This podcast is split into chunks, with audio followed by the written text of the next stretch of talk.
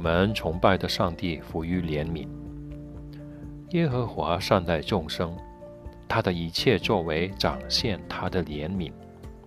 诗篇一百四十五篇九节。谈到富有怜悯之心的人，我们可能会想到一个仁慈、热心、有同情心，并且乐意助人的人。我们也可能会想到耶稣说的那个好心的撒玛利亚人。这个撒玛利亚人对一个犹太人显出怜悯之情，在路上看到这个犹太人被强盗打得半死，就十分可怜他，不但救了他，还安排人照顾他。这个故事帮助我们明白什么是怜悯。怜悯。是爱信的表现，是耶和华的一种美好特质。他每天都以各种各样的方式向我们显出怜悯。怜悯人的另一种方式是，只要有理由，就对犯错的人从宽处置。耶和华就是这样对待我们的。诗篇执笔者说：“他没有按我们的罪恶。”除之我们，但有时耶和华也会从严管教犯错的人。本篇课文会谈谈三个问题：为什么耶和华对人显出怜悯之情？管教和怜悯之间有什么关系？什么能帮助我们向人显出怜悯之情？让我们看看圣经怎么回答这三个问题。耶和华为什么怜悯人？耶和华有爱心，所以怜悯人。保罗说：“上帝赋予怜悯。”我们可以从上下文看出，这里说的是上帝怜悯一些不完美的人，让他们有希望到天上生活。但耶和华不是是只对这些。受神圣力量任命的人显出怜悯。视频执笔指大卫说：“耶和华善待众生，他的一切作为展现他的怜悯。耶和华深爱人类，所以只要有理由，他就会对人显出怜悯。”耶稣来到地上以前，跟耶和华一起在天上生活了很久。所以，比任何人都了解耶和华多么有怜悯之心。他看到耶和华很多次向犯罪的人显出怜悯之情，所以他教导人时经常强调天赋的这个美德。就像上一篇课文提到的，耶稣用浪子的故事让我们知道耶和华多么愿意怜悯人。这个儿子离开家以后，生活放纵，任意浪费自己的财产。后来，他为自己的错感到懊悔，于是谦卑下来，回到家父亲家。父亲会有什么反应呢？很快他就知道了。耶稣说：“他离家不远，还远。”父亲。一看见他，就觉得他十分可怜，跑上前去拥抱他，亲切地吻他。父亲不仅没有让儿子难堪，还原谅了他，欢迎他回家。虽然浪子犯的错很严重，但因为他真心悔改，父亲就原谅了他。比喻中的慈父代表耶和华。耶稣用这个感人至深的故事，让我们明白天父多么愿意宽恕那些真心悔改的罪人。耶和华有无与伦比的智慧，所以向人显出怜悯之情。耶和华的智慧并不是一种冷冰冰的、没有感情的特质。圣经说，从上头来的智慧充满怜悯。也多结好果实。耶和华是慈爱的父亲，他知道向儿女显出怜悯之情，能让他们受益。正因为耶和华怜悯他的子民，这些不完美的人才能有光明的前途。耶和华充满智慧，所以只要有理由，他就愿意对人显出怜悯之情。他也知道什么时候不该这么做。他绝不会把怜悯变成容容。如果一个崇拜耶和华的人故意犯罪，我们该怎么做呢？保罗在上帝的指引下说：“不要再跟他来往。犯罪的人不悔改，会众就要把把他开除。这样才能保护忠心的弟兄姐妹，也能证明耶和华是圣洁的上帝。不过，有些人以为一个人被开除就说明上帝没有怜悯他，真的是这样吗？让我们来看看，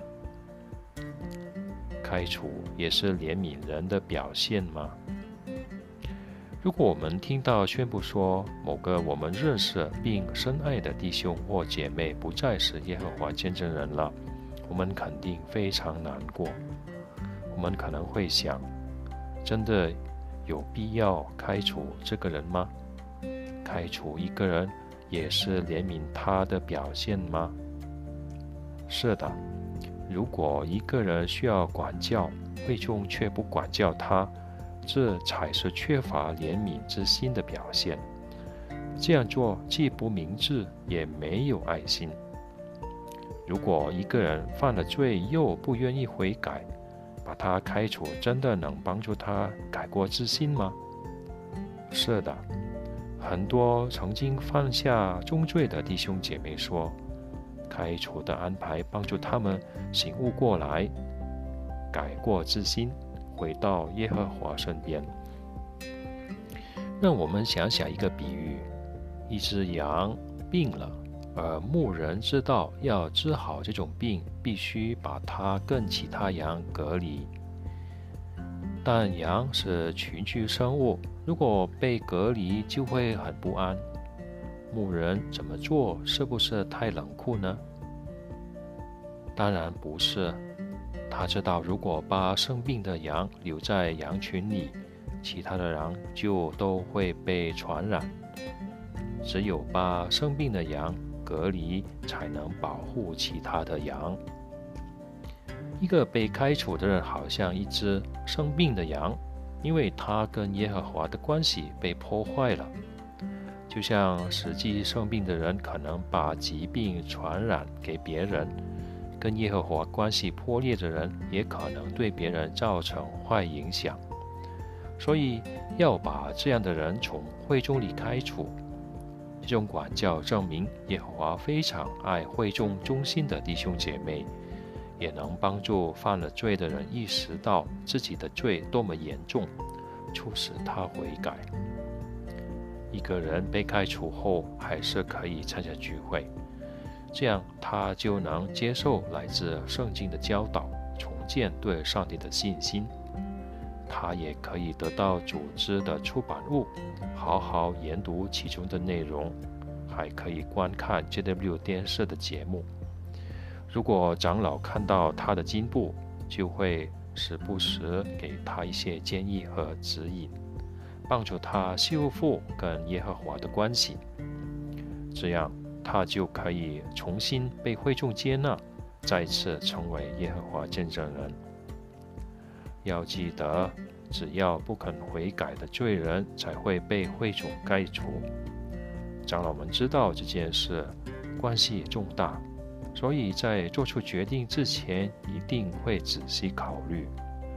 他们明白耶和华会适度的管教人，而且希望他们也这样做。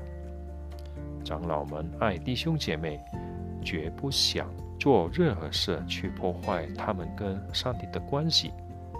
但有时，把犯罪的人开除，才是有爱心和怜悯人的做法。让我们看看有人犯罪而不愿意悔改时，保罗是怎样处理的。哥伦多会中的一个人跟父亲的妻子同居。他的行为简直令人发指。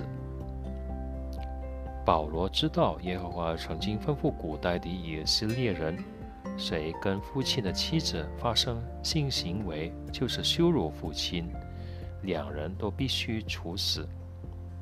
当然，保罗不能吩咐哥林多会中的弟兄把这个人处死，但他吩咐他们把这个人开除，因为这个人的恶劣行为已经影响了会中的其他成员。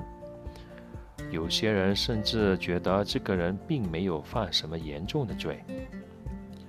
后来，保罗得知这个犯罪的人做出重大改变，真的悔改了。虽然这个人曾经破坏了会中的名声，但保罗告诉长老们，他不想对这个人太严厉。他说：“你们应该重新原谅他，安慰他。”为什么呢？保罗说：“免得他伤心过度，一切不正。”保罗很同情这个悔改的人，不希望他太伤心，以至于放弃寻求耶和华的宽恕。长老们跟耶和华一样，很想对犯罪的人显出怜悯，只要有理由，他们就会。尽可能这么做，但在必要时，他们会坚定地实行管教；否则，就是在怂恿恶行了。那么，会中里是不是只有长老才需要显出怜悯呢？什么能帮助我们对人显出怜悯之情？所有基督徒都需要努力效法耶和华。对人显出怜悯之情，为什么呢？一个理由是，如果我们不怜悯别人，耶和华就不会听我们的祷告。我们当然不希望耶和华这样对待我们，所以我们会努力避免对人苛刻和啊冷漠。如果受苦的弟兄姐妹向我们求助，千万不要置之不理。要愿意听寒慰人的哀求，我们也要谨记圣经的劝告，不怜悯别人的，自己受审判时就不会得到怜悯。我们有谦卑的态度，记得自己多么需要怜悯，就会更容易对别人也显出怜悯之情。我们有其像对那些重新悔改。重返会众的人显出怜悯。圣经里的设立能帮助我们培养怜悯之心，避免冷酷无情的态度。请想想大卫，他经常向人显出怜悯之情。比如，虽然扫罗一直想杀大卫，但大卫怜悯上帝任命的这位君王，从来没想过要报复或伤害他。有时大卫却没有对人显出怜悯之情，例如初步的喇叭出言不顺，拒绝给大卫和他的手下提供食物，大卫就火冒三丈，决定杀掉拿巴和他家里所有的男人。还好拿巴的妻子亚比该是个又善良又有耐心的人。他马上采取行动，大卫才没有欠下血债。另一次，先知拿丹告诉大卫一件事，说一个富翁抢了一个穷人心爱的小绵羊。大卫大发雷霆，说：“永活的耶和华可以作证，做这件事的人该死。”大卫知道摩西法典规定，偷羊的人要赔偿。四倍，显然这个人罪不至死。大卫的判决太严厉了。其实拿单只是用这个虚构的故事帮助大卫看出，那跟个附庸相比，大卫的罪严重得多。尽管如此，耶和华却赋予怜悯，原谅了大卫。相比之下，大卫对故事中那个附庸多么缺乏怜悯之情。大卫决定杀死拿巴和他家里的所有男人，是因为他当时非常生气。当他听了拿巴的故事后，说那个附庸该死，这又是为什么呢？既然大卫一想都很仁慈，为什么会做出这么冷酷的判决呢？请想想当时大卫的情况，他的良善。良心正饱受煎熬。我们从中看出，如果一个人严厉地审判别人，这说明他跟耶和华的关系已经出了问题。耶稣曾严肃地提醒门徒说：“你们不要再妄自审判人，免得你们被审判。”因为你们怎样审判人，也会怎样被审判。所以我们要提防苛刻的态度，努力效法富于怜悯的上帝。如果我们怜悯别人，就不会只是同情他们，也会采取行动向他们伸出援手。我们仔细观察家里、会众里、社区里有谁需要帮助。就一定会找到很多人向人表现怜悯的机会。有人需要安慰吗？我们能不能提供实际的帮助，例如给他们送点吃的东西，或者做点事让他们感到温暖呢？重新被会众接纳的弟兄姐妹，是不是需要好朋友的鼓励呢？我们能不能告诉别人圣经的好消息，给他们安慰呢？这是对人表现怜悯的一个好方法。我们留意别人的需要，就会找到很多机会向人显出怜悯之情。我们努力这样做，就会让我们赋予怜悯的天赋十分欣慰。